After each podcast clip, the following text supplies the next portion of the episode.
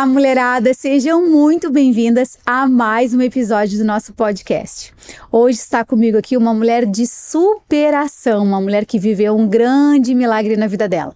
E como esse mês é o mês do Outubro Rosa, fica aqui esse alerta que ela vai trazer para nós, mulheres, de como ela recebeu essa cura e como foi o processo dela na cura desse câncer.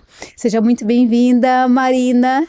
Obrigada. obrigada pelo teu sim, obrigada por compartilhar a tua história. Eu que agradeço muito o convite. Para mim é uma honra poder compartilhar um pouco do que Deus fez na, através da minha vida, na minha vida e agora através da minha vida. Então, estou muito feliz de estar aqui. Obrigada pela oportunidade. Imagina, eu que te agradeço pelo teu sim. E conta um pouquinho para nós assim, primeiro, como que tu conheceu Jesus assim? Porque esse esse teu processo da cura foi depois, né? Tu já conhecia, né, o nosso Deus. Sim, eu conheci Jesus em 2018. Na verdade, eu não acreditava em Deus nenhum, assim. Eu achava tudo, achava que Jesus era um homem muito inteligente que passou pela terra, assim, nada mais do que isso, que ele realmente hum. existiu, mas eu não acreditava na, na magia de Jesus, né, como se ele fosse especial ou algo assim. E em 2018 eu passei, vinha de muitos problemas psicológicos e espirituais e tudo, e a gente sempre passa a gente fica tentando preencher o vazio Sim. que tem o tamanho de Deus, né, dentro de nós. E eu passei muito tempo procurando isso, procurei em todas as religiões que você imaginar, andei em tudo quanto foi lugar. E nada fazia sentido para mim, então eu simplesmente decidi que Deus não existia e foi isso. E aí em 2018 eu tava passando por um, um problema muito sério assim de saúde emocional mesmo, tava com uma depressão muito forte, tava com problemas de ansiedade, pânico terríveis assim.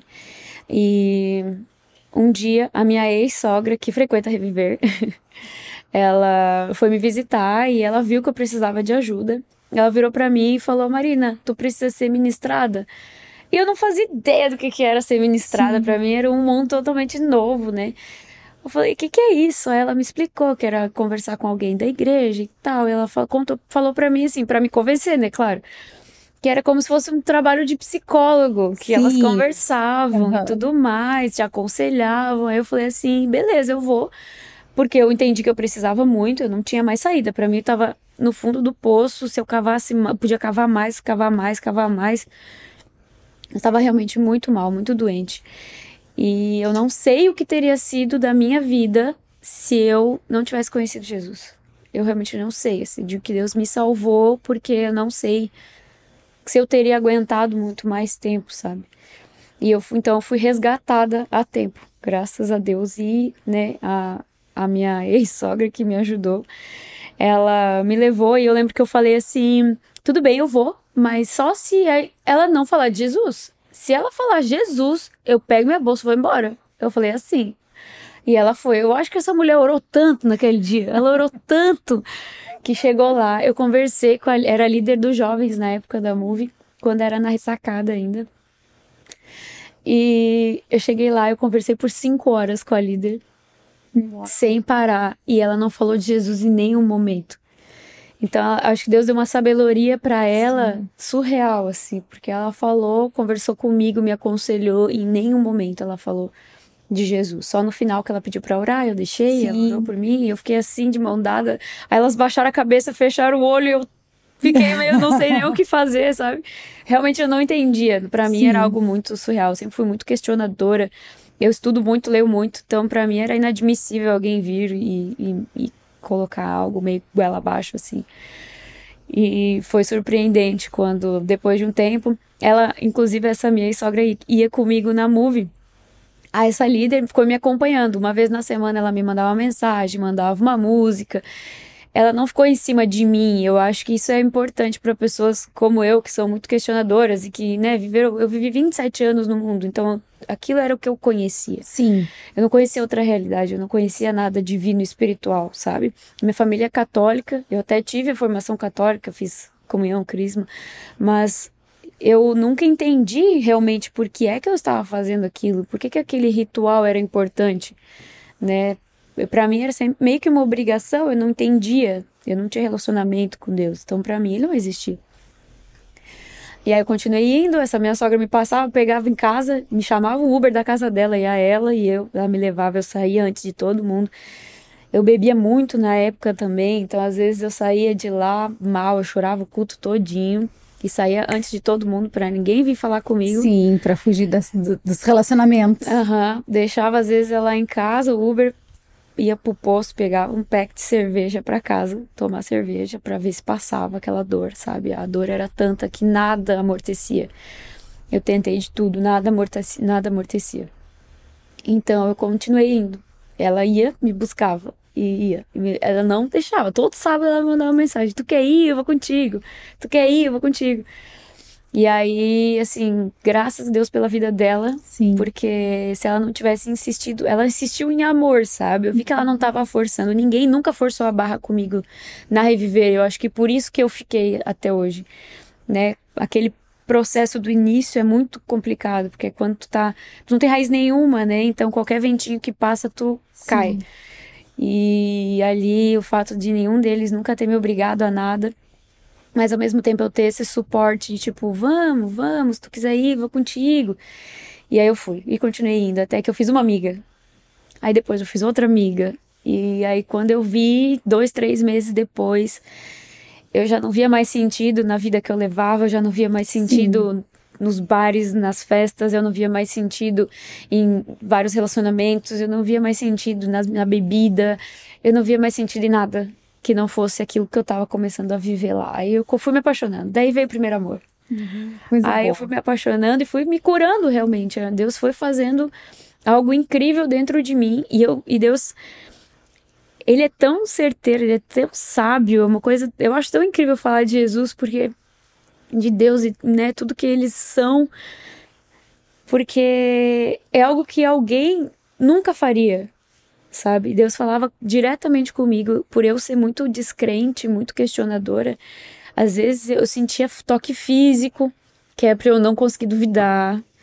Eu ouvia, eu ouvi uma vez Deus me dar uma direção perfeita, eu ouvi a voz dele no meu, ouvido, assim. E eu levantei rápido e falei: Quem tá aí? Eu lembro que eu olhei ao redor e não tinha ninguém, tava sozinha. Então Deus foi falando comigo dessa forma, de forma muito sobrenatural mesmo, que era pra falar: Cara, não tem como, Deus existe. Uhum. Porque isso não é. Ou eu tô maluca, ou Deus existe. E aí eu comprovei. Eu fui ficando tão bem. Meu psicológico foi melhorando. Eu comecei a tratar. Comecei em psicólogo, né? Enfim, claro. A depressão é uma coisa muito séria. Mas que a gente não deve, não é falta de Deus, depressão, ela é algo muito mais profundo, é uma sim, doença na sim, alma, sim. algo muito sério.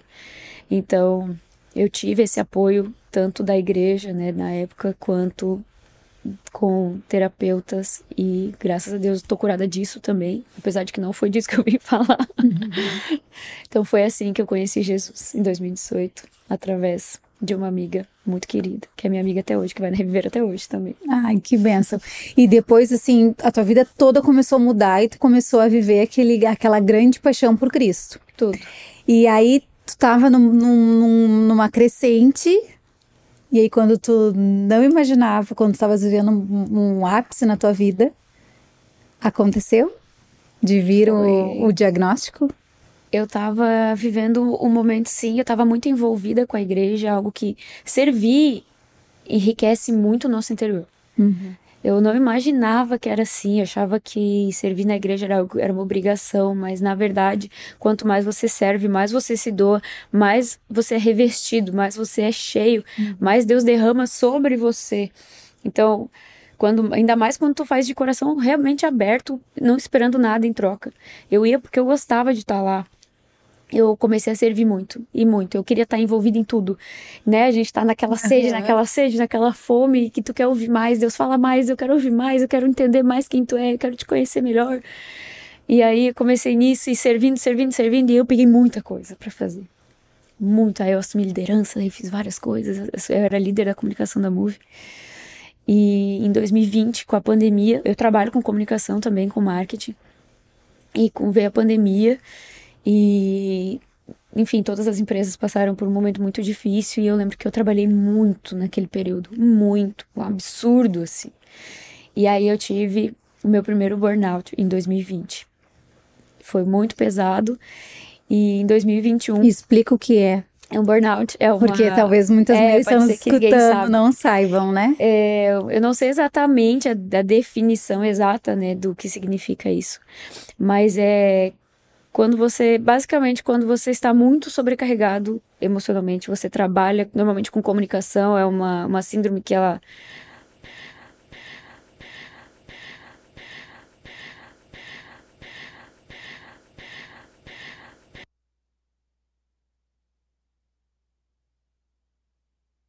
diariamente, tempo uhum. todo, o tempo todo, o tempo todo, e, e, a gente não dorme direito, a gente não come direito, toma só café, café, café, café. Uhum. E, e aí a gente acabou desenvolvendo essa síndrome, é como se fosse dar, como se fosse um blackout na tua mente, assim, a tua cabeça trava, dá uma tela azul, e é, tu fica com falta de memória, realmente parece que teu, o teu cérebro, teu HD enche, e as tuas, a tua cabeça pira, assim, tu fica meio fora da, da, da realidade, a tua mente trava, foi um momento muito, muito difícil. Aí tu perde a memória, enfim. E aí o pastor Fábio, lá da igreja também, teve esse burnout um tempo atrás. Então, quando eu era da liderança, ele percebeu que eu estava caminhando para um segundo burnout. Então, ele, muito sábio, com muita, sempre muita direção de Deus, uhum. me afastou da liderança porque ele percebeu que eu estava adoecendo novamente eu saí da liderança e no que eu saí da liderança, ele me direcionou assim, Marina, pega esse tempo que tu não vai estar tá servindo aqui na liderança e vai pro teu secreto, vai ficar com Deus. E foi isso que eu fiz. Eu chegava em casa, às vezes eu saía do trabalho correndo seis horas, ia para casa comer um negócio rápido e começava, ia pro secreto. Às vezes eu ficava quatro, cinco, seis horas, ficava até madrugada lendo, orando, Bíblia e coisa, e buscando e buscando, e era algo que me fazia tão bem. E aquilo me trouxe uma conexão tão grande com Deus, tão profunda. Às vezes eu sentava, sentia que eu chamava, eu falava Espírito Santo. E quando eu falava Espírito Santo, eu já sentia ele sentadinho do meu lado, assim, só esperando para me direcionar. E eu entendia, eu lia as coisas e eu via Deus trazendo revelação das coisas que eu estava lendo. Parecia que a, as páginas da Bíblia se abriam de forma diferente, assim. Então eu vivi um tempo de muita intimidade com Deus. Foi a primeira vez que foi algo tão intenso. Então eu sentia, parecia que eu ouvia a respiração do Espírito Santo no meu ouvido, era muito engraçado. E aí, nesse período, Deus começou a falar muito forte comigo sobre força, sobre força física. Eu, como é, eu trabalho muito, então Deus começou a falar sobre a minha alimentação. Eu me olhava no espelho, tava com o rosto cheio de espinha. E eu sou, não tenho muita espinha, minha pele é normalmente ela não tem muitas, né? Às vezes dá uma ou outra. Mas eu tava com o rosto inteiro cheio de espinha. E aí eu me olhava no espelho, sabe quando vem aquela voz, né, no fundo da tua mente, tua alimentação, Marina, tua alimentação, Marina. E aí eu, nossa, preciso realmente minha alimentação, prestar atenção. Eu sou vegetariana também. Então, é bem fácil a gente se perder, né? Porque aí tu acaba comendo só pão e massa e no fim não come Sim. mais nada que presta. E aí comecei, eu subi as escadas de casa, o joelho doía eu já ouvi a vozinha. Exercício físico, Marina. Vamos fortalecer esse joelho, Marina. Eu, ai, eu só via, sabia que era Deus falando. Sabe quando tu ouve uma coisa no fundo da tua mente, tu sabe que é Deus falando? Sim. Era essa certeza que eu tinha para cada uma dessas coisas. Aí eu, tá bom, vamos lá. O senhor precisa de mim forte. Ok, tenho que me exercitar. Aí eu comecei a entender que Deus ia fazer algo a partir desse momento, assim. Eu Deus começou a falar muito comigo sobre o mês de setembro, o mês 9. Mês 9, mês 9, mês 9. Falei, bom, vai acontecer alguma coisa no mês 9. Deus me quer forte. Comecei a juntar os pontos, né? Fiz um painel mental. As nossas imaginações do que Deus fala. Falei, mês 9, falta uns seis meses, cinco meses, assim, mês 9. Então, ele me quer forte, ele quer que eu esteja forte fisicamente, ele quer que eu me alimente melhor. Eu vou para uma missão? Vou para África, vou para Amazônia, vou fazer alguma coisa incrível assim. E aí eu me empolguei.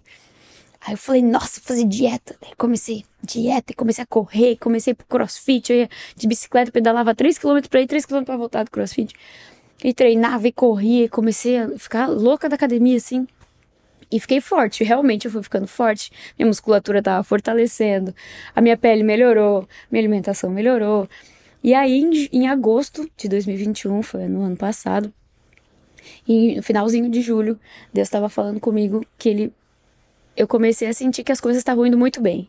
E o crente, quando tá tudo bem, Desconfia. Eu desconfiei muito. Opa, tem alguma coisa de errado, não tá tudo certo, não. Cadê eu, a minha uh, guerra? Eu lembro da, da cena certinho. Eu tava na mesa do trabalho, tava finalmente tinha dominado o negócio lá no trabalho, tava dando conta de tudo, não tinha ninguém sobrecarregado, minha equipe tava organizada. Eu sentei assim, falei, nossa, tem uma semana planejada, tudo certo. Parei, falei, olhei para trás. Deus, da onde que vai vir a flecha? Na hora eu lembro que eu pensei isso. Falei, amém, tomara que não seja nada. Mas tinha, sempre tem, né? Sabe, o crente não tem luta, ele tá indo no lugar errado, tá fazendo errado. Comecei a pensar, aí eu fui para casa. Cheguei em casa, comecei a orar. Falei, Deus, o que que tá acontecendo? Tá, tô sentindo muita paz, tá tendo muita paz. Então eu tô fazendo alguma coisa errada. Se eu não tô agredindo sobrenatural, tá errado. Eu tenho que agredir, o, o maligno tem que estar tá sempre me rondando, porque eu tenho que ser perigosa. Se eu não for perigosa, se tiver tudo muito tranquilo, é porque eu tô fazendo alguma coisa errada. Então me mostra o que eu tenho que fazer. Eu quero ir mais profundo, eu quero ir mais profundo. Eu comecei a orar. E eu abri a Bíblia, eu faço isso às vezes, gente. Eu sou muito mimada. As meninas me chamam de xodózinho de Jesus. Porque eu abro a Bíblia assim, fecho e abro em qualquer lugar, sabe? Faço Deus me responde isso. E às vezes Deus responde, ele fala realmente nesses momentos assim. E aí eu fiz isso e caiu em Daniel, exatamente na página do jejum, e eu tinha grifado. O meu dedo caiu exatamente em cima na passagem do jejum de Daniel. E eu entendi, quando tu lê uma coisa e te dá aquela paz assim, eu falei, hum, tá bom, eu não sabia jejuar até aquela, até então. Eu não conseguia ficar três dias sem comer um doce. Não sabia, não tinha força nenhuma, domínio próprio zero. E aí eu comecei, demorei um tempinho até me preparar psicologicamente e fiz. E foi um tempo assim que Deus mais falou. Foi um mês de preparação. Mudou totalmente a minha alimentação, né? Claro, porque o jejum de Daniel consiste em você comer somente o que vem da terra por 21 dias. Então, não podia comer nada de, de, de fritura, até fritura, só batata frita, acho que podia, porque era em óleo vegetal. Uhum mas nada animal, nada. Então, que é legumes e frutas, basicamente, legumes né? E frutas, basicamente. E aí, aquela alimentação daquele jeito, nossa, eu sofri muito os primeiros dias, quase desisti. E aí Deus sempre põe aquelas pessoas para te ajudar, e colocou uma amiga, uma amiga fez comigo. E minha foi, foi, foi, foi, foi. É bem difícil. Muito difícil. Eu já fiz, mas é bem difícil. Agora, agora eu já consigo jejuar melhor. Agora eu sou assim. Mas o jejum de Daniel é. É, ele é bem. Punk. Bem punk, ele é bem difícil. Mas fui. No, nos primeiros. No primeiro dia, no primeiro. Em dia 1 de agosto, eu tive minha, minha, meu primeiro sintoma. Dia 1 de agosto do ano passado. E foi uma dor na coluna muito forte, de eu não conseguir ficar reta assim na lombar, atrás, aqui embaixo. É, eu tive câncer de colo de útero, né? Também a gente não falou onde foi, mas foi na, no colo do útero e eu senti uma dor muito forte aqui atrás. Tava. E eu tomava Buscopan, tomava um, tomava dois e não parava de doer, era uma dor de desmaio, assim. Eu sentia que minha perna ia vacilar, eu ia cair a qualquer momento de tanta dor, era Nossa. surreal. E eu não tenho cólica, então eu estranhei, eu deveria ter ido no hospital, deveria ter ido pro médico. Você deve estar se perguntando: "Nossa, você foi pro médico, né?" A resposta é não. eu não fui pro médico. Eu sou essa pessoa, eu sempre fui muito forte, muito saudável. Mas é, é, é, muito difícil, assim. É, são é. poucas as, as, pessoas que correm pro médico. Eu tenho a minha cunhada que ela corre pro médico. Eu não vou pro médico. Eu não vou pro médico. Minha, qualquer coisa ela tá no médico. Ai, vou no médico, não é. Mas eu e a minha casa, meu cônjuge, a minha filha, nós também estamos no teu time. Nossa, não vou. Não vou, só se tiver realmente muito mal. Nossa, também. E aí, só que aí eu comecei a ter muito sangramento fora do período. Muitos. E vinha muito. E muito. E muito. E dias. Aí passou um tempo, parou, e aí eu fui num, num, evento, numa conferência, e eu pulei muito na conferência. Quando eu cheguei em casa, minha roupa era só sangue. Uau. Aí eu me assustei um pouquinho. Um pouquinho, confesso que ainda não fiquei apavorada, eu fiquei bem tranquila. Aí eu fui no médico. Porque a gente nunca imagina, né? Nunca, eu A gente nunca imagina o pior, a gente nunca imagina que vai ser com a gente. Nunca. Né? Eu não tive Covid, até hoje não peguei Covid. Eu não tinha gripe há uns quatro anos eu sempre fui muito forte. E uma coisa que eu não conheço é doença. Eu não conhecia doença, não sabia que era passar por nada assim. Eu não, nem entendia, não conseguia nem me colocar no lugar de pessoas que tinham passado por alguma doença, porque eu sabia Sim. como é. E aí eu tive, marquei ginecologista, minha médica que eu vou todo ano desde que eu moro aqui. E marquei. E nisso o jejum de Daniel ali. Comecei o jejum e fui fazendo, e fui fazendo, e fui fazendo. Chegou o dia da, da, da médica. E ela foi coletar o preventivo. Quando ela olhou, ela ficou muda. Simplesmente. Muda. E ela conversa muito, conversando comigo. E de repente ela parou de falar. E mandava pra lá e pra cá, dentro da sala. Acho que ela não esperava, que, que por eu ser muito nova, ela não esperava que ela ia encontrar alguma Sim. coisa. E aí ela falou, Má, eu vou, vou coletar uma biópsia. Aí eu, muito leiga, né? Eu falei, biópsia normalmente não é uma coisa tu boa. Tu tinha 30 anos já, né? Tinha 30 anos. Biópsia normalmente não é coisa boa, mas, né, vamos lá. E eu muito calma. Muito calma. Uma paz, uma paz. E ela não falava, coletou a tal da biópsia, horrível. Meu, aquilo doeu demais.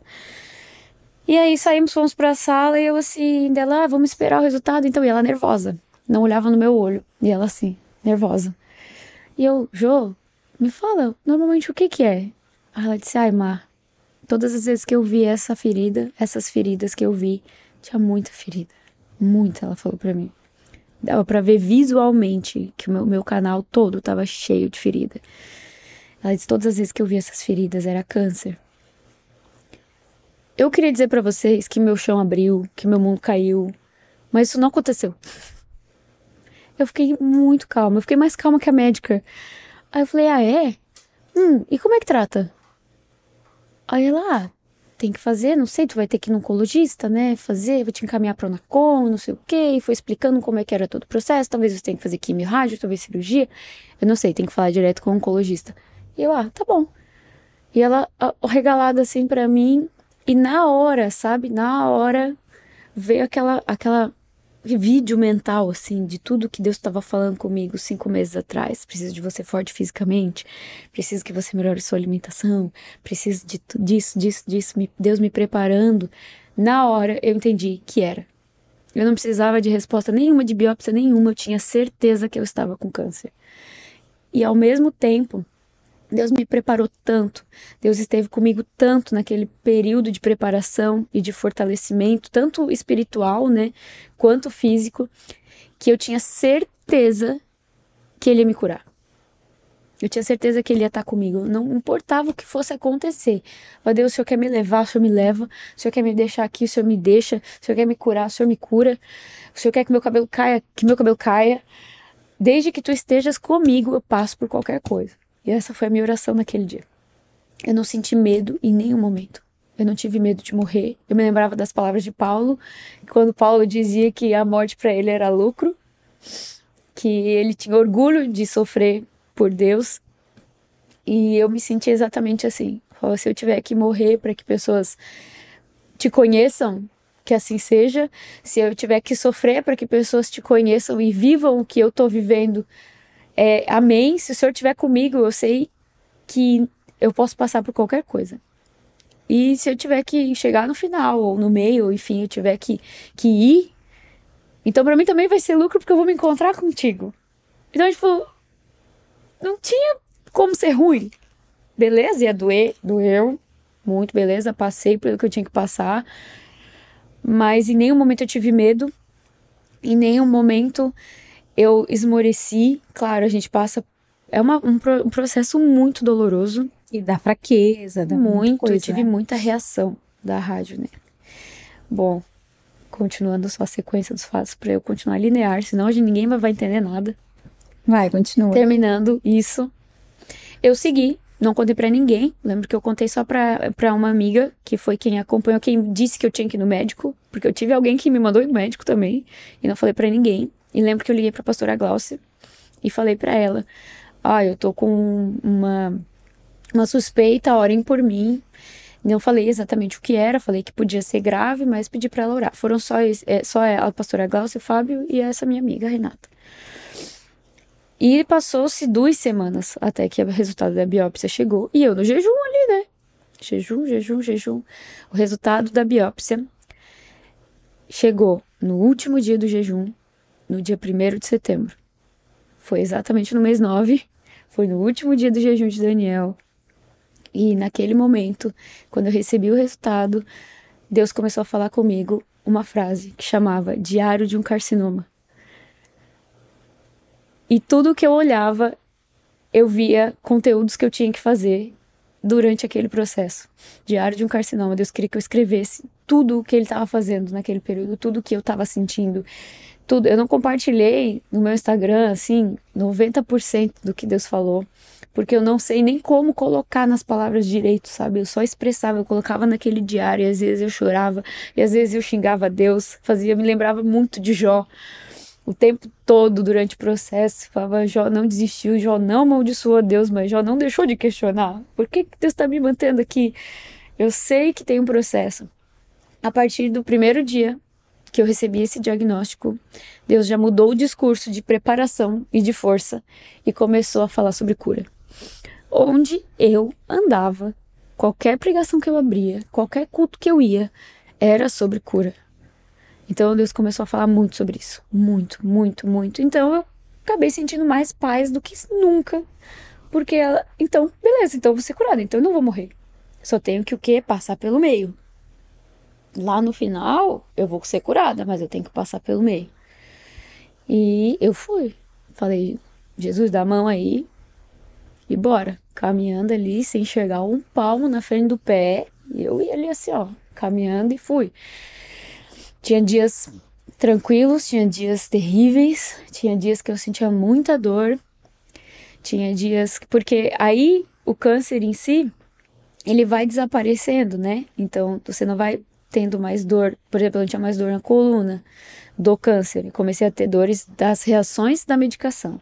Eu fiz quimio, fiz rádio e a rádio, por essa área ser uma área de mucosas, né? Ela a rádio ela queima muito a pele. Ela tu não sente, ela é totalmente indolor, o tratamento em si, só que o teu corpo vai reagindo àquela radiação. Sabe Chernobyl? Então, Chernobyl foi destruído por raios gama, que é um raio que não se vê, que vai comendo e queimando as coisas, né? É o mesmo raio, só que em uma proporção mínima que mata as células de câncer. E a quimioterapia, ela funciona de forma a matar células que se desenvolvem rápido. E só que ela não tem muita distinção de células boas ou ruins. Então ela mata o câncer, mas ela mata as células boas também, que se desenvolvem rápido, tipo os leucócitos, que são as células brancas do, do sangue que são as responsáveis por curar. Então fica essa briga do corpo entre preciso multiplicar células brancas para me curar logo, mas aí tem um outro medicamento matando as células brancas também, enfim. E aí tu fica muito fraco, tu não consegue comer, tu enjoa muito, tu vomita muito, não chegou a fazer cirurgia? Não dava mais para fazer cirurgia, era inoperável. Aí, porque ela já tava. Eu não, não sofri metástase, esse era o meu, meu medo, era metástase. Mas eu não tive metástase, graças a Deus. Ela tava na parede da vagina, já na parte de trás. O meu câncer estava subindo para os ovários já. Então ele estava se multiplicando muito rápido. E o mais louco é que a minha ginecologista me atende todo ano. E eu faço preventivo todo ano. E fazia dois anos que eu não tinha, desde que eu conheci Jesus. Então, assim, eu fechei a fábrica aqui, desde que eu conheci Jesus. Então, eu não tive relação desde 2018. Então, não tinha porque eu ir todo ano, né? Então, fazia dois anos que eu ia só. E esse câncer, para chegar no tamanho que ele estava, ele levaria mais ou menos uns cinco anos, pelo que os médicos me falaram. E como que dois anos atrás eu não tinha? Então foi algo muito agressivo mesmo, ele se dividiu muito rápido, cresceu muito rápido. E glória a Deus que eu descobri a tempo, e glória a Deus pelo SUS nessa cidade, e glória a Deus porque eu fiz o tratamento aqui. Eu ia a pé para a rádio que era na minha rua, eu fazia tudo perto. Só a BRAC, que foi a última etapa, que é uma rádio que é por dentro. É terrível, mas foi em Blumenau, que também tem o carro da saúde que leva e busca, e, enfim, tive todo o apoio. A oncologia aqui da cidade de Itajaí é muito bom. O sistema SUS de oncologia daqui de Itajaí é incrível. O atendimento deles é muito, muito bom. E aí começamos a ouvir falar sobre o diário de um carcinoma. E aí Deus queria que eu falasse mais e que eu contasse para as pessoas como estava sendo esse processo para mim, como que eu compartilhasse nas mídias sociais, que eu falasse para as pessoas tudo que Deus estava fazendo na minha vida naquele momento. E eu relutei. Eu gravava os vídeos e não postava nada. Eu escrevia no diário, eu não compartilhava nada. Eu me identifico Deus, tanto com Mas é uma coisa tão difícil, Deus. Meu Deus, é uma coisa tão séria. É uma Gravar coisa... e não postar. Porque assim, o que que causa, né, o câncer de colo de útero? É basicamente o HPV. E o HPV, para quem não sabe, é o papiloma vírus humano, é o nome dele. E ele é uma DST. Então, as pessoas não falam sobre isso. Ninguém fala sobre isso. Porque é vergonhoso, né? Sim. Pra pessoa que contraiu esse vírus. Porque você pega durante a relação sexual e qualquer pessoa pode ter. Qualquer pessoa pode pegar. Sabe? E só que a maioria dos, de quem tem câncer são as mulheres. Os homens podem ter, mas a porcentagem é mínima. As mulheres podem desenvolver câncer. Existem vários tipos de HPV, né? Várias espécies e tipos, não sei se chama de espécies, mas são vários tipos. Sim. Centenas de tipos. E existe um que causa câncer. Existem outros que causam outras coisas, alguns não causam nada. E o HPV fica no corpo, às vezes, por 20 anos rodando por aqui e pode nunca manifestar. E, no meu caso, ele manifestou, ainda era o, o, o, o HPV que causa câncer, e ele se manifestou. Para ele se manifestar, não tem nenhum estudo, os meus médicos falaram que realmente comprove o que que causa essa manifestação do vírus. Por que, que ele poderia nunca manifestar e manifestou? É, eles falaram que tem muito a ver com é, você passar por algo emocional muito grande, ou algo, um estresse muito grande, ou um trauma muito grande, algo que realmente o teu corpo trave e aí o vírus acorda, como se fosse assim. uhum. assim. Não existem estudos que comprovem isso, mas existem algumas pesquisas já. É muito difícil você comprovar causas emocionais. Né? Muito difícil a ciência conseguir comprovar causas emocionais. Mas eu me agarrei naquilo porque eu falei, só pode ter sido isso. Eu tive um burnout em 2020, tava a caminho de outro em 2021. Então, se não foi isso, não sei o que pode ter sido. Então, eu gravei os vídeos e eu não compartilhava. Me deixava quietinha. E eu ficava pedindo prova para Deus. Eu acho isso horrível. Porque você é muito mimada. É como se você fosse muito mimada. E eu dizia, ai Deus, me perdoa, por favorzinho, mas eu tenho tanto vergonha disso. E aí Deus começou a me deixar tranquila. E aí ele me levou a uma passagem de Salmos, não lembro agora o número, qual salmo que era, mas era um salmo que dizia, que falava assim: é, Venham todos e vejam tudo que o Senhor tem feito pela minha alma. Uau. Então, que falava justamente sobre falar sobre as coisas que Deus tem feito. Aí, depois daquilo, eu tomei coragem. E eu gravei o vídeo, que foi o primeiro vídeo, que era Diário de um Carcinoma, o anúncio, que tá lá no meu Instagram. Eu comecei a compartilhar no Instagram tudo que estava acontecendo, tempo real. Eu recebi o primeiro vídeo que eu postei. Eu não postei, na verdade, eu mandei para minha amiga, editei tudo, mandei para ela e falei: eu vou deslogar do meu Instagram, eu não quero nem ver. Não quero nem ver. E ela postou. E eu saí com ela, a gente foi comer e o celular dela não parava de vibrar e vibrar e vibrar. Eu falei, meu Deus, atende esse telefone dela. disse, não, é, não ninguém, tem ninguém me ligando, é o teu Instagram que tá bombando. Aí eu entrei. Nossa, muita mensagem, muita mensagem. Eu recebi um apoio absurdo das pessoas. Se alguém me julgou, não escreveu lá. Se ficou só na cabeça dele, eu fui falar com a família ali, porque... Mas tu falou eu, do que que tu contraiu, tu falou do que? Depois eu gravei um outro vídeo. Nesse tu falou só sobre que o que era. Falei do câncer de colo de útero e tudo mais. E depois eu fiz um vídeo que chamava Como Foi Que Eu Peguei Câncer.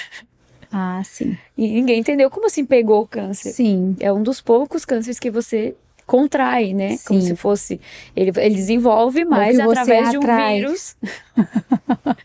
mas através de um vírus que brota no seu corpo. Ele não, não tava ali, ele é contraído. Você pega de alguém, né? E assim, só continuando a palavra sobre o HPV, eu não fui vacinada. Hoje em dia existe a vacina Sim. do HPV, são três doses. E a rede pública, ela fornece para adolescentes, principalmente, porque é a época em que estão elas estão antes dela começar uhum. na vida sexual, porque depois dela já ter o vírus, não adianta tomar. Você não vai sair, o vírus não vai, não tem cura. Você não, inclusive o HPV não tem cura. O HPV que causa câncer não tem cura. Então, é, usar preservativo e tomar vacina. É o único jeito de você prevenir o HPV. Só que é um vírus muito complicado de identificar. Você não, não tem um exame que você descobre se ele já está no seu corpo ou não. É, é, é difícil. Então, a melhor saída mesmo é tomar vacina e eu não tomei essa vacina, eu não tinha nenhuma instrução sobre o HPV, ninguém nunca me falou, não existia campanha na minha escola quando eu era adolescente. Hoje em dia existe, então mães, deixem suas filhas tomar a vacina do HPV. Lá na na Unacom, onde eu fiz o tratamento, as médicas e enfermeiras falam muito que as mães não, algumas mães não permitem que as filhas tomem, as filhas e os filhos, né? Mas isso Assim, é porque vai... elas querem evitar a relação sexual, na verdade. A intenção das mães é essa, né? A intenção das mães é essa, mas isso não vai impedir que as filhas tenham relação sexual. Infelizmente não vai impedir. Infelizmente isso não vai impedir. Então, vacinem as suas filhas, porque isso é muito, muito sério. Pode causar câncer. Estou aqui viva, mas poderia não estar por causa de uma vacina que eu poderia ter tomado na adolescência. Claro, na época não era assim, né? Hoje tem de graça pela rede pública. Acho que é a partir dos 12 anos, né? Uhum. Logo, acho que na, na idade de maturação, né? Da uhum. menina. E os meninos também têm que tomar, porque é o homem quem transmite. Uhum. Então é como se o homem fosse um mosquitinho, assim. Sim. Ele vai lá, pega de alguém e vai passando. E ela é indolor. Você não sente nada. O homem não, não tem quase nunca tem uma reação do HPV, então não tem como você saber. E às vezes não quer nem dizer que ah, saiu com muitas mulheres, por isso que ele pegou. Não, às vezes ele teve uma namorada que pegou de um namorado, que pegou de uma namorada, e assim foi e ninguém sabe. Então não Sim. tem nem como saber de quem foi que eu peguei, ou, enfim, né? Então isso é muito sério. é muito sério. Não pode Cara, a gente se, se cuida, toma anticoncepcional, se enche de hormônio para não engravidar, mas não quer usar preservativo, que é algo que te protege de tantas outras doenças, de tantas coisas muito mais graves, sabe? Que as mulheres se preocupam tanto com gravidez e não se preocupam com doenças. É verdade. E os homens também. Então, Tem, né? Doenças sexualmente transmissíveis, né? Exato. E é algo que os homens também precisam se conscientizar. Porque eu sei que muitas mulheres não querem usar preservativo porque o homem não quer usar o preservativo. Então acaba cedendo. Quantas vezes Sim. aconteceu comigo? Quantas vezes, quantas mulheres, toda mulher que já teve relação alguma vez já passou por isso. Então a gente tem que se manter firme também a, a realmente usar a, o preservativo, né? Mas Agora... eu acho que essas coisas assim, né, Marina, a gente só dá valor depois que a gente passa, sabe? É. Porque, tipo assim, tá, tu conheceu Jesus, né? Daí tu quis ter uma vida de santidade, tu uhum. quis ter uma vida de não ter mais uma relação sexual ativa. Isso. Mas hoje em dia, no mundo que a gente vive, infelizmente, a partir de 12 anos ou até menos, as, as, as crianças, eu digo as crianças, né, os é, adolescentes, eles já têm uma vida sexual ativa, né? E, e não tem essa noção, assim, do que, que isso pode te trazer, né, os danos que isso pode trazer, tanto uma, uma gestação precoce, quanto uma doença, né, quanto, uh, sem, sem falar da, daquela questão da preservação também, né, eu sou muito daquele pensamento assim, me converti com 12 anos, né, uhum. então muito aquela coisa assim de, graças a Deus que eu tive a oportunidade de conhecer Jesus nova e poder ter, ter me guardado por meu marido, sabe, e isso faz muita diferença. Tanto que quando tu te converteu, tu deve ter passado por esse processo todo, né? De renúncia de tudo que tu viveu atrás, de arrependimento de todas as suas escolhas que tu teve. Tudo. E tudo isso faz parte dos nossos processos da vida. Mas o quanto isso é importante, o quanto a tua figura é importante hoje de poder propagar isso, né? Uhum. De poder dizer assim: se cuidem, se amem, mulheres. Sim né? Então, se, se amem, se preservem, né? Não cedam, porque quando acontecer algum tipo de coisa que tu não imagina acontecer, muitas vezes tu vai ficar sozinha nesse processo, Sim. né? Geralmente você fica sozinha, inclusive, assim. É... Só porque eu sou da opinião de que só porque você não fala sobre algo não quer dizer que esse algo não exista. Se você não falar sobre um problema, não vai fazer o problema desaparecer. Então, Deus foi falando sobre isso naquele período de que ele queria que eu espalhasse a notícia, assim. E eu falava, Deus, mas o que eu vou falar? Mas Deus é algo que eu quero guardar para mim e a minha família. Sim, vergonha, né? E aí medo eu, dos críticas, julgamentos. Eu comecei a entender que se eu falar e uma mulher não passar pelo câncer que eu passei, porque ela ouviu o que eu falei e começou a se cuidar, já valeu a pena. É verdade. Então eu comecei a entender isso e falar, eu preciso falar sobre isso, eu preciso. As mulheres não sabem que HPV causa câncer, as mulheres não sabem que elas que a camisinha não é só para evitar uma gestação. As mulheres não sabem, e as mulheres cedem muito. A gente vem também de uma sociedade assim, né? Sim. né, de que a gente de, de tudo isso, né, de tá da gente estar tá sempre muito em, em função de algumas coisas. E a gente sempre acaba cedendo. E aí eu venho para empoderá-las, mulheres, sabe? E até depois de que eu conheci Jesus, principalmente depois, eu comecei a ter uma visão muito diferente do do sexo em si, de todo o ato sexual, de como ele é importante, da conexão que a gente gera com a pessoa que você está ali fazendo, tendo essa relação. É um laço de alma realmente, Sim. é algo Não é muito... é apenas. Não, não é apenas, é um algo prazer, pra né? mim, sempre foi algo algo importante, mas depois que conheci Jesus virou algo primordial. Assim, eu falei, não, nunca mais eu vou fazer isso se não tiver um propósito a ser cumprido com isso. Só que foi um processo muito doloroso, né? De ficar sem, porque tu tá acostumada a ter uma vida ali ativa e de repente tu não tem mais, e aí tu começa a ficar sozinha, porque aí tu supri as tuas carências com relacionamentos e de repente tu se vê sem nada disso. Uhum. E tu começa a ter que se conhecer e lidar com você mesma e aceitar muitas coisas suas, entender quem você é, e aí Deus começa a trabalhar na sua identidade. Sim. E é um processo muito louco isso que acontece, e eu fico muito feliz por ter me permitido deixar Deus falar comigo, me tratar nessa área e ter tomado essa decisão que foi muito difícil manter ela, foi muito difícil. Por por vontade minha mesmo. Sim, Imagina carne, ter, né? Claro, totalmente. E eu sempre tive, tive uma vida sexual ativa por muitos anos, sempre namorei, então não era algo para mim muito normal. Então entender que de repente aquilo era errado, mas por que que é errado? Mas não é que é errado, é certo, mas com a pessoa certa. Então foi um processo bem difícil, mas foi Deus que é, é, é, que a gente tem que entender que foi Deus quem criou o sexo, né? Uhum. Foi é. Deus que o sexo é divino. É, foi ele fez isso, né? E ele fez para que, que nós tivéssemos prazer. Mas nós temos que entender que ele não é apenas um ato, né? Sim. De prazer.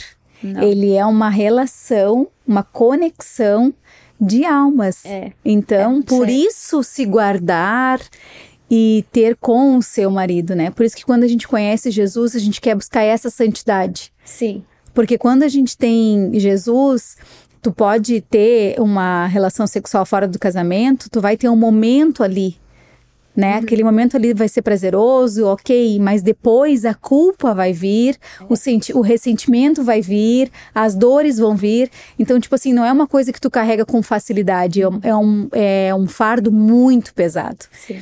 E só quem conhece Cristo, que tem essa intimidade com Ele, que entende que é necessário nós matarmos a nossa carne para que a gente possa ter um relacionamento real com Deus, uhum. para que a gente possa buscar essa santidade que excede o entendimento humano, Sim. que muitas pessoas não conseguem entender, muitas pessoas não conseguem compreender, mas é algo divino, é celestial. Uhum. Não, tem gente que não vai entender mesmo, entende? Tá tudo bem. Sim. Não. Só que é uma escolha, né? É. Nós temos, na nossa vida, nós temos sempre dois caminhos.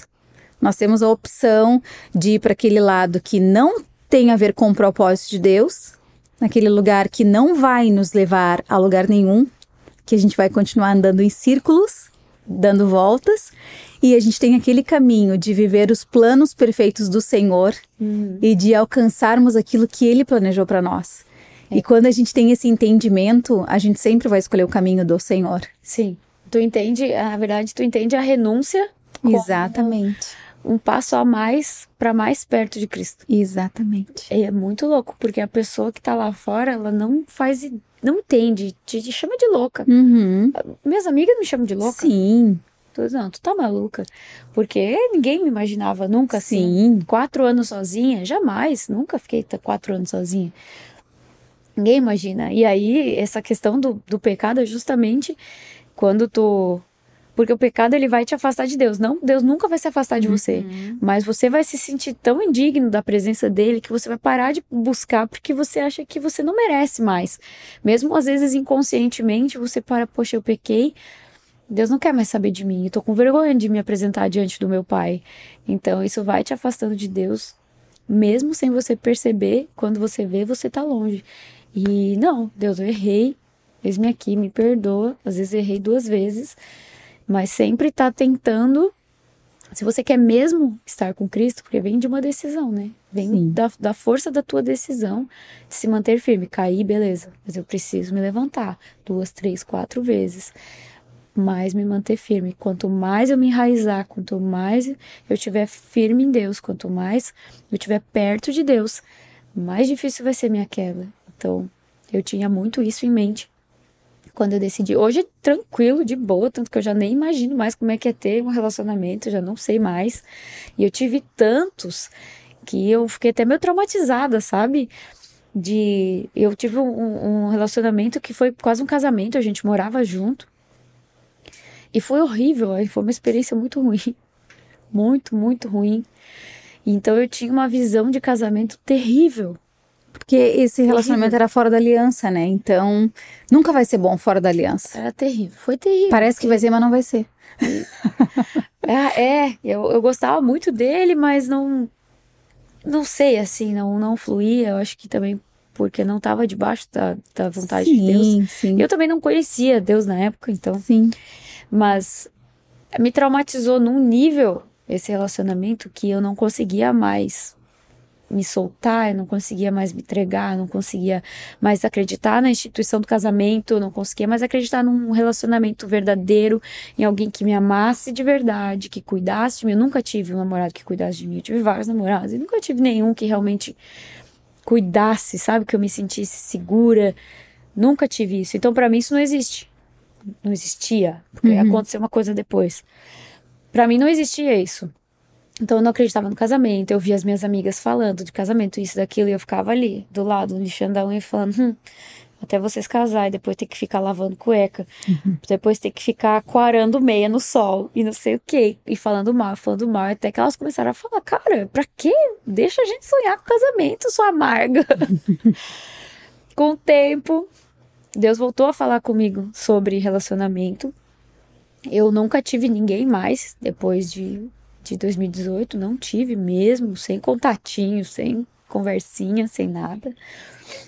E nunca mais nem beijei ninguém também. E eu comecei a entender que eu só ia. Orei mesmo, falei, Deus, te entrego 100% da minha vida emocional aqui, 100%. De verdade, se o meu propósito é melhor que eu esteja sozinha, eis-me aqui, eis aqui a minha vida emocional, eis aqui meu corpo, eis aqui a minha vida. E se eu tiver que ficar sozinha, eu tô tranquila, pode me deixar sozinha. Não demorou muito para Deus falar que eu não ia ficar sozinha. Então, em algum momento, cremos que o varão nome valoroso de Jesus, vai eu aparecer. profetizo sobre a tua vida. Amém. Que venha um homem cheio de Deus, transbordante da presença de Deus. Amém, amém. Eu quero um sapatinho de fogo mesmo. Isso aí, que venha esse aí mesmo, do reteté.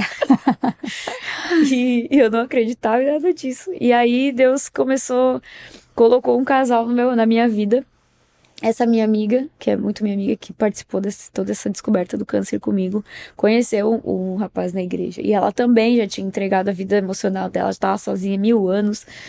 E eu vi o relacionamento dos dois crescer, nascer e, e for, se fortalecer. E aí eu vi que aquilo era real e aquilo podia acontecer. Eles moravam em duas cidades diferentes, vieram se conhecer aqui.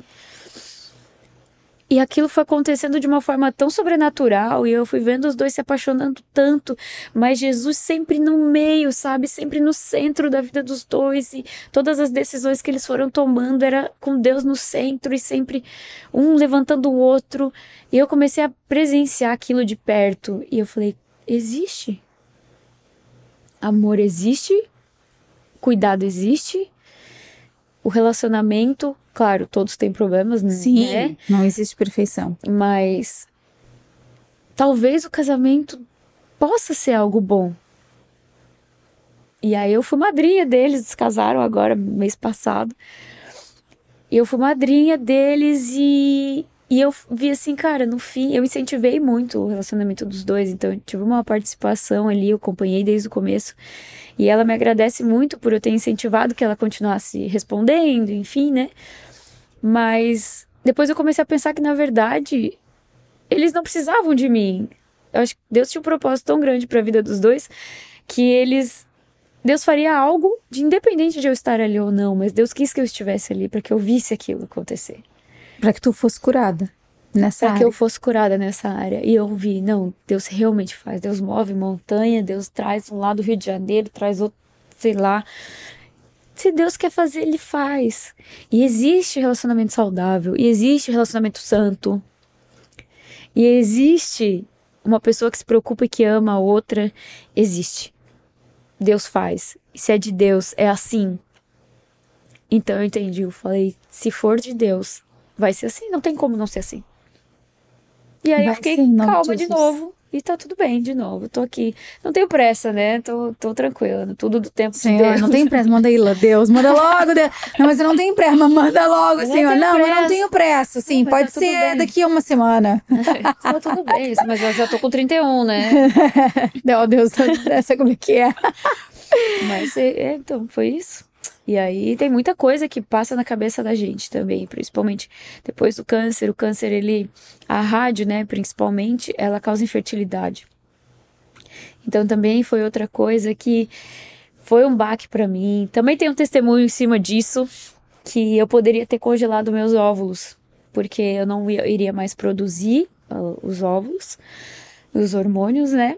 Mas eu poderia inseminar depois, porque eu não retirei o útero. Ele tá ali, tá torrado, churrasquinho. Mas ele tá ali, então eu poderia inseminar depois de um tempo. Então, só que é um processo caríssimo. Eu não tinha condição. Mas eu falei, Deus, cheguei um dia em casa, falei, Deus, o negócio é o seguinte. Eu acredito que o Senhor é o Senhor das promessas, é o Deus de milagres. E se for para engravidar, Pode ser pela medicina, através da inseminação, ou pode ser através do milagre que o senhor vai fazer gerar vida no útero morto. Eu só preciso saber como é que o senhor quer fazer.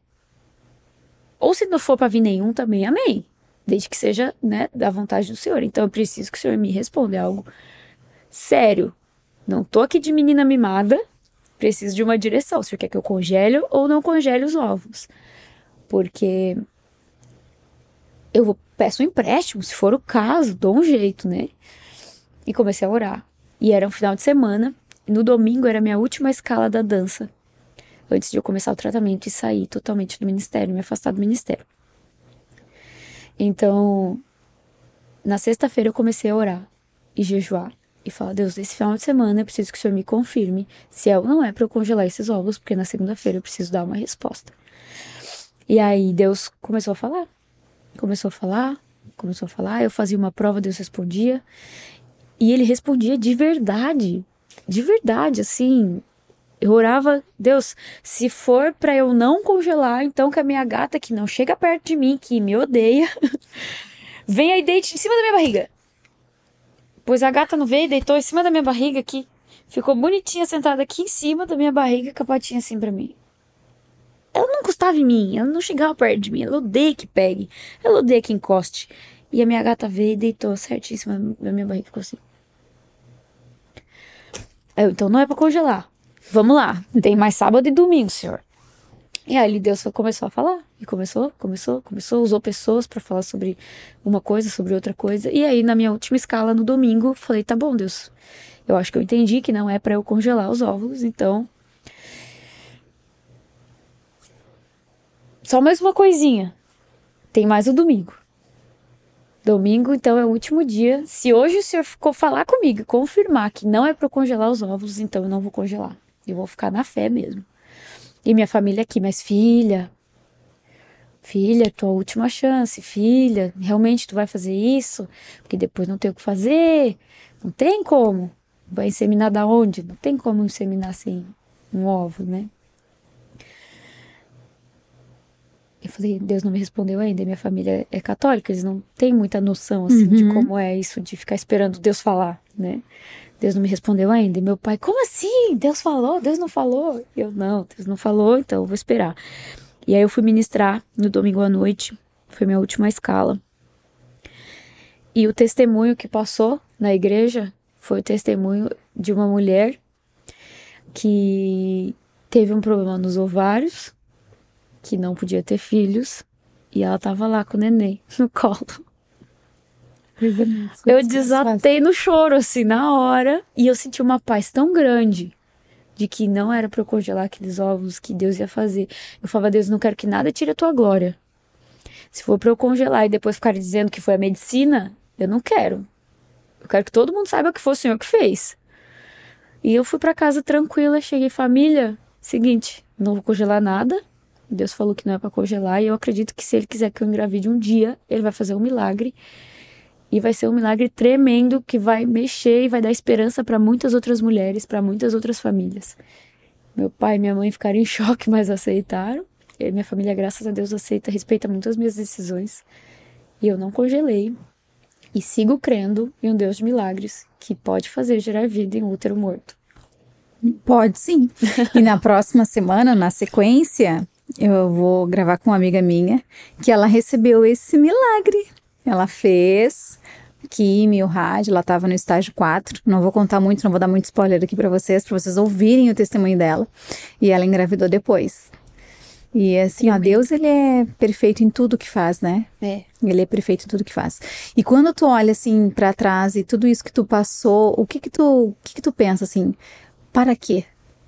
Qual, para quê? Qual o propósito? Consegue ainda? Tu consegue ver ainda? Não. O para Algumas quê? Algumas coisas. É que Deus ele vai falando em pedaços, né? Ele vai te dar uma instrução aqui, vai te manda fazer uma coisinha aqui, te manda fazer uma coisinha ali. E eu ainda não dei meu testemunho. E essa foi uma instrução, uma direção que Deus me deu. E eu ainda não consegui fazer isso. E eu me sinto muito desobediente por isso, porque quando Deus me falou, ele literalmente desenhou para mim, ele me entregou um desenho falando sobre isso. Recebi um desenho e, né, eu não consegui ainda expressar, me colocar. Eu escrevi, consegui finalmente terminar, deu 20 folhas, meu testemunho. E eu ainda não consegui expressar o que eu preciso expressar, porque só eu estar tá aqui compartilhando algo que Deus fez na minha vida já é um milagre, porque eu nem acreditava que Deus existia. Então, eu sinto que a minha caminhada toda tem sido um milagre desde que eu conheci Deus, a Jesus, né? Desde que eu encontrei com Jesus. E isso gera um certo medo, um receio de tipo, não posso mais errar. A partir do momento que eu der meu testemunho, as pessoas vão ver tudo que Deus fez na minha vida e vão me olhar com um olhar de tipo, meu Deus, agora a Marina venceu tudo isso e ela é forte, então eu não posso mais ser fraca. Então tem que ser forte para sempre. E foi me dando esse receio e eu fui procrastinando aquilo, fui procrastinando e Deus foi me espremendo, me espremendo. E aí eu ouvi uma. Eu fui numa conferência em São Paulo, na Dunamis, e lá a Júnia Hayashi falou uma coisa: que desobediência, tar, é, obediência tardia também é desobediência. Aquilo assim veio que nem um, uma flecha, assim, um dardo de fogo no meu peito. E aí eu escrevi o testemunho agora eu preciso só gravar ele e mandar, né, pra igreja gravar e ir lá na igreja gravar. Mas vai sair testemunho em breve. Não, mas tá saindo aqui, ó. Já é um testemunho. É uma parte do testemunho, já tá aqui. Já tá saindo. Mas aí eu, eu espero. Eu sei que eu preciso gravar também pra igreja. E eu ainda não sei o que Deus vai fazer a partir daí. Eu acho que a partir do momento em que o meu testemunho vazar, né, para geral, sair da bolha do meu Instagram, que são poucas pessoas, as pessoas, outras pessoas começarem a ver, como na igreja ou aqui, através do próprio podcast, eu acredito que aí ele vai começar a ligar mais os pontos, né? Que ele falou um pouco aqui, um pouco aqui, um pouco aqui, um pouco aqui. Eu sinto que quando esse testemunho começar a encontrar mais pessoas, os pontos vão começar a se ligar e vai fazer um pouco mais de sentido. Eu sinto que ele tem, Deus tem me preparado para uma próxima fase e que é uma fase de muita intimidade e dependência. Além dessa que eu passei ano passado, que foi, né, uma de muita intimidade e dependência, mas uma em que eu consigo me conectar com Deus independente, por exemplo, da dança, independente de eu estar numa escala, independente de eu estar indo na igreja duas, três vezes na semana, eu consigo me conectar com Deus e ter diariamente estar em oração, em espírito, o tempo todo. Então eu sinto que Deus tem me preparado para isso, para desenvolver essa habilidade e, e poder cada vez mais, onde eu estiver, em qualquer lugar, mesmo que eu não fale muito, Deus tem me derramado sobre mim uma paz, uma, uma alegria, que era algo que eu não tinha antes. Eu estava sempre muito exausta, muito cansada. Então eu sinto um renovo diário de Deus. E passar pela beira da morte é uma coisa que transforma realmente. Eu não cheguei a correr risco de morrer, mas eu poderia ter tido, então é um diagnóstico muito difícil. E eu não tive nenhuma vez medo de morrer, mas só porque Deus esteve comigo o tempo todo, o caminho todo, o tempo todo de mão dada comigo. Então, por mais difícil que seja a caminhada, por mais difícil que seja a luta, se Deus está com você, você passa por ela. No sofrimento mesmo, ali, pisando em caco de vidro. Mas se Jesus está ali do teu lado, você sabe que aquele caco de vidro vai acabar em algum momento e que você vai entender e outras pessoas vão poder olhar para você e ver Deus em você. O maior elogio que eu posso receber é, nossa, vejo Jesus em você, eu vejo Deus em você, você tem um brilho diferente. É o maior elogio, é a maior coisa que alguém pode falar por mim, é que eu tenho um brilho diferente, porque eu sei que é do Espírito Santo. É algo diferente, porque eu me sinto diferente depois que eu conhecia a Jesus. Eu sinto essa luz dentro de mim, porque é algo que eu quero pôr para fora né? A gente sente que não é algo sobre mim, assim, sinto que eu quero espalhar isso, eu quero que as pessoas conheçam o Jesus que me salvou, eu quero que as pessoas saibam quem ele é, eu quero que as pessoas vejam em mim o amor dele, vejam é difícil, às vezes a gente tem um dia, um dia corrido, às vezes você fala de um jeito meio ríspido com alguém e fala correndo mas é diferente, hoje eu peço perdão, eu não conseguia pedir perdão antes, eu tinha muito orgulho, não conseguia passar por cima disso. Eu volto lá, abraço a pessoa e falo, ai, perdão, desculpa, eu gritei com você, né? Falei alto, foi mal. Isso jamais aconteceria, é muito arrogante. Então, eu sinto que eu mudei muito, que não existe mais a antiga Marina, meu cabelo não existe mais, ele era enorme, agora ele é cacheado e escuro, que ainda teve isso. Meu cabelo não caiu inteiro, mas ele caiu pela metade, então acho que aqui me deu uma mexida no DNA do meu fio, porque ele tá bem cacheado e escuro. Então também tô me adaptando, então acho que Deus dá vestes novas sempre, né? Até porque eu me vejo nem nas minhas roupas de antes, e às vezes eu visto as minhas roupas, eu não me, me vejo mais naquelas roupas, então tudo em mim tá mudando e eu ainda estou em processo de cura física, de restauração física. O meu corpo ainda não voltou ao normal. Vai um, um tempo ainda até meu corpo voltar. Eu levei sete meses para subir minhas vitaminas, porque perdi todas elas, né? Minha médica disse que é passar por um câncer desse é como tentar matar uma barata com um canhão. A barata morre, mas o resto ao redor uhum. fica destruído. Então, até que tu consegue reparar todo esse ambiente que foi destruído, vai um tempo, mas eu me sinto cada vez melhor, cada vez mais perto de Deus. Essa experiência me aproximou muito de Deus, porque eu vi Ele comigo o tempo todo. Nem sempre foi fácil. Brigava com Deus. Falava, Deus, pra que tanta dor, Deus? Eu precisava doer tanto. Tem gente que não sente nada. Por que, que eu tô sofrendo tanto? Eu não consegui andar. Gente, sério, se vocês. Se você que tá aí me ouvindo faça seus exames, vá sempre na ginecologista, se vacine, se possível. Ela tem a vacina paga também, eu acho que é uns 400, 500 reais a dose, são três. Se você tem condições, pague.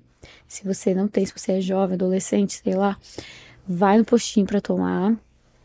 Porque assim, ó, eu passei o tratamento em si, Deus estava comigo, mas ele não me privou de sofrer. São os processos necessários. Ele não me privou de sofrer, de eu brigar com ele e falar: Deus, eu não conseguia andar. Tipo, eu não podia botar calça, não conseguia mais colocar calça, porque aí eu me encheu de ferida da rádio, nessa região toda, aqui. Fora também, aqui em cima, porque era onde vinha o raio, né? Tudo isso aqui. Então, toda essa parte encheu de ferida, por dentro e por fora. Então, não conseguia andar. Eu só conseguia descer as escadas de casa para ir pra, pra rádio ou pra químio. Eu dormi o dia todo, eu vomitava muito. Demorou muito, né? ainda não voltou ao normal. Então, assim, também essa, essa, essa parte que onde foi que eu, onde eu recebi a, o tratamento, eu ainda não sei como tá, porque, né, não tive mais relação, então eu não sei como que ficou depois. Digo que Deus restaurou num nível tão grande que é como se ele tivesse me feito nova de novo sabe? Porque eu nem sei mais como é. Então é realmente como se eu nunca tivesse tido relação nenhuma. Deus é, eu, restaurou totalmente. É, eu, eu olhando para ti, assim, tu falando tudo isso, e eu pensando assim, meu Deus, é uma nova pessoa. Uma nova pessoa, do zero. É uma nova pessoa, assim, ó, é uma nova identidade. Total. Carteirinha nova, RG novo. RG novo. Totalmente. E ainda tô me redescobrindo, assim, tem coisas... Eu não gostava de morango, comecei a gostar de morango coisas, detalhes, coisas pequenas que Deus mostrando assim, ó, você está mudando, você está em transformação. E talvez você esteja por um tempo aí. Então, às vezes eu olho, tem roupas que eu usava antes, eu olho e falo, meu Deus, não me vejo mais. Meu cabelo, tentei segurar meu cabelo, mas ele tava horrível, tava cheio de falha, tava cacheando por baixo, tava liso por cima, vazio embaixo, né? Tava com pouco. Assumi, que eu não podia ficar agarrada naquele velho eu. Uhum. Porque eu me olhava no espelho e eu lembrava, de certa forma, da doença. Eu queria preservar aquela Marina de antes, que tinha um cabelão. Mas aquele cabelo já não estava mais ali. Não adiantava eu tentar esperar o meu cabelo de cima crescer se eu não tirasse o de baixo. Então, ou eu assumia que eu estava em transformação e assumia e respeitava e aceitava essa nova identidade, ou eu ia ficar ali sofrendo, me agarrando, me machucando, muitas vezes que me olhava no espelho me achava horrível. E agora, um cabelo novo, uma raiz nova, uma cor nova, um fio novo, do zero, limpo, saudável. E daqui a pouco ele vai crescer de novo. Daqui a pouco tudo vai ser restaurado. E daqui a pouco tu nem vai querer mais ter cabelão. É. E assim a gente vai na vida. Sabes que eu tava numa, numa oficina é, aqui na Lulus, que eu faço oficina com mulheres, aqui também, né? Além dos cafés de todas as quartas-feiras, que é o Bom Dia Mulherada, às 9 horas da manhã. Eu também faço sempre uma oficina por mês, pra gente falar de algum determinado assunto, é o que Deus coloca no meu coração, o direcionamento que vem do céu. E aí tinha acabado a oficina, assim, e uma mulher chegou para mim e falou assim: Eu quero te dizer uma coisa. É, a borboleta ela não precisa de uma transformação, ela precisa de um processo. E aquilo me marcou tanto, porque assim, ó, eu, eu acho que eu já vi alguém postar sobre isso, sabe? Mas eu nunca ninguém tinha me falado daquilo com. Foi tão forte, assim, de Deus para mim. E eu te olhando e pensando assim, nossa, é uma borboleta que tá vivendo um processo. Uhum. Sabe? Tu está vivendo esse processo e vai chegar um momento que tu vai voar, entende? Só que eu sempre digo, Deus ele não desperdiça nenhuma dor. Nenhuma dor nossa é desperdiçada. E em todas as coisas que a gente passe, por mais que sejam difíceis, por mais que a gente não consiga entender, por mais que hoje tu não consiga ver claramente um para quê, né? Por mais que hoje tu não consiga ver, ah, o propósito de Deus nisso foi isso, muito claro, porque é muito recente. É, ele tem um para quê específico, né? E quando chegar a hora que tu estiveres pronta para voar, ele vai te entregar esse para quê. Ele vai te mostrar o para quê, né? Eu sempre digo assim, as mulheres que eu atendo, as mulheres que eu converso, elas falam: "Ai, tu acha que eu precisava estar tá passando por tudo isso que eu tô passando?" Eu digo assim: "Olha, infelizmente tu precisavas." Porque a gente só consegue se aproximar mais de Deus e realmente permitir que ele nos esmague por completo quando nós passamos por alguma dificuldade, quando nós passamos por alguma dor. Eu com certeza eu não seria a Tade que eu sou hoje, a mulher que eu sou hoje, se eu não tivesse passado por tantos processos dolorosos na minha vida. Talvez as pessoas olhem para mim e vejam uma roupa bonita, vejam um rostinho bonito, veja, né, um cabelo bonito, bem cuidado, Lulu Secrets, mas elas não imaginam a quantidade de cicatrizes que eu tenho. E são muitas. Uhum. Então eu não estaria vivendo isso aqui hoje, esse podcast, esse canal, que o objetivo é único e claro para trazer restauração e cura para as mulheres. É esse o nosso objetivo, não é nenhum, nenhum outro, não é para eu ficar famosa, nem para eu ficar rica, nem para eu ficar bem-sucedida, e é único exclusivamente para que o nome de Jesus seja exaltado através das nossas vidas, tudo que Deus fez na minha vida e que Deus faz na vida de tantas mulheres que têm passado por aqui assim como tu acabou de testificar. Então, assim, todas as coisas que a gente passa, por mais que nós não conseguimos entender, elas são necessárias. Elas são necessárias, sabe? E, e nesses processos de dor, Deus ele vai nos aperfeiçoando. E a gente acaba, né, é, olhando as coisas desta terra com tanta pequenez, assim, sabe? Tipo assim, o que que é? Eu sinto que nada mais me abala agora. Assim. Entende? Porque, tipo assim. Tudo tão pequeno, toda a preocupação que eu tinha. Meu antes, Deus! meu Deus, hum. nossa, não. Né? Não tem não nada a ver com, com isso. Tipo, eu tenho coisas tão melhores para viver, as coisas do céu na terra, sabe? Que uhum. venha o teu reino e que a tua vontade realmente prevaleça, que a tua vontade seja feita, Deus, na minha vida. Porque eu acho que a oração mais difícil de nós fazermos é: Deus, faz a tua vontade e realmente deixar ele fazer a vontade dele. Não, e, tá é, bom, e, faz a tua vontade, não, mas e, só essa aqui. É, e não é falar Deus faz a tua vontade, mas é dizer assim, Deus, eu estou disposta a viver a tua vontade.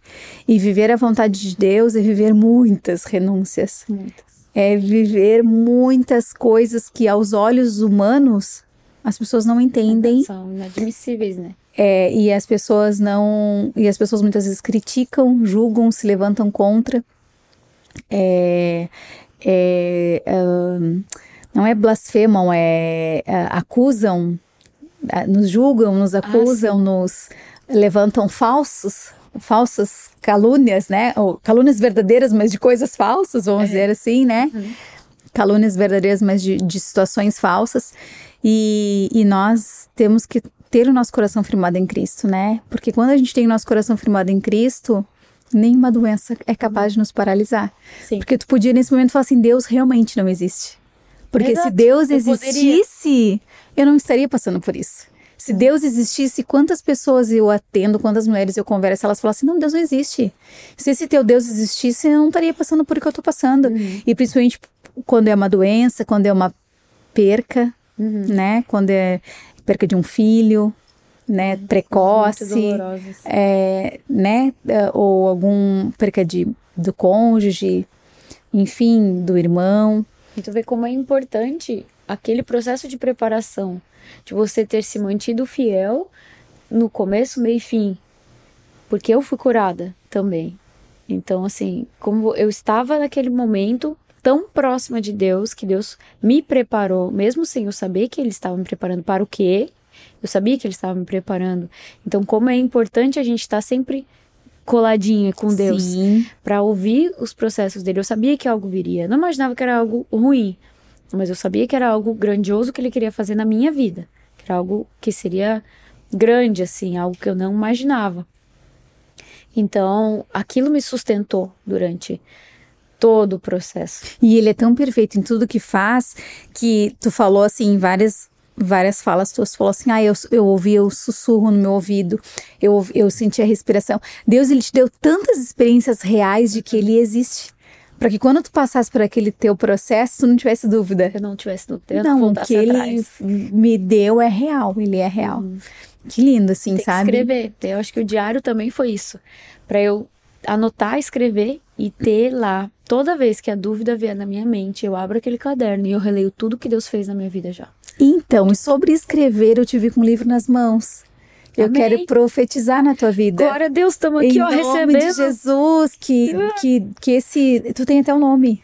Tem. Do livro já.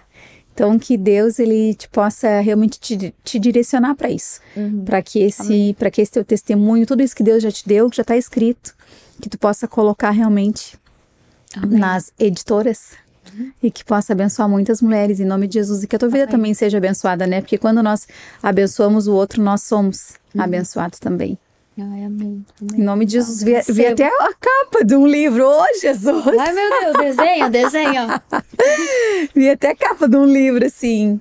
Mas que Deus, Recebo. que Recebo. Deus te use poderosamente, que tu permaneças uhum. nesse caminho que é tão estreito, mas que é tão impagável. Não vale tem nada.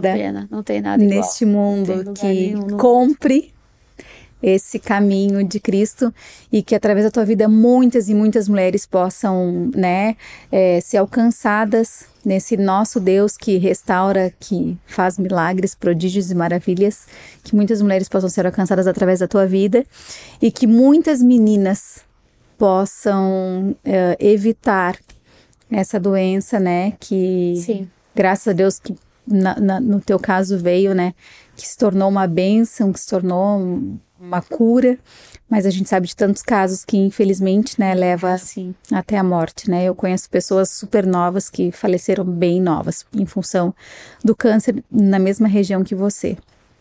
Então, que Deus possa te usar cada vez mais. Amém. Muito obrigada pelo teu sim, muito obrigada por estar aqui conosco. E desejo aí que Deus te entregue um sacerdote cheio da presença dele, profetiza na tua vida. Amém. Em nome de, de Jesus. Amém. E obrigada, obrigada, Ai, por tudo. Eu que agradeço muito. É a primeira vez que eu conto meu testemunho tão completo assim. Então, agradeço muito. Espero que alcance muitas mulheres, que a gente possa salvar muitas vidas ainda. Aí, continuo, sigo sendo uma intercessora, né? Eu acho que Deus Inclusive, me deu uma doença para que eu tenha autoridade para orar por doentes e para profetizar sobre doentes Amém. e estender as minhas mãos sobre eles. Jesus. E enfim, eu acho que é algo que Deus quer que a gente espalhe. Então, o testemunho está aqui para chegar antes de nós, né? Sim. A gente vive essas coisas para que as pessoas saibam das histórias e só depois associem a história a nós. Então, aí quer dizer que foi Deus que fez, né? Exato. Que não é sobre a gente mesmo. Então, esse é o meu maior propósito. E muito obrigada mesmo pelo convite, fiquei lisonjeada, foi uma honra estar aqui, obrigada pela oportunidade. Que Deus te abençoe muito, que você continue Amém. também. Em nome de Jesus eu recebo. Chamando mais e mais mulheres aqui Amém. e que esse canal só cresça cada vez mais, em nome de Jesus. Amém, em nome de Jesus. Sim. Mulherada, é isso. Eu tenho certeza que abençoou demais o teu coração. E não se esqueça, envie para suas amigas. Traga uma, uma palavra de esperança também. Que Deus te abençoe. Na próxima semana teremos mais um episódio sobre esse assunto de câncer. Beijo. Fiquem na paz.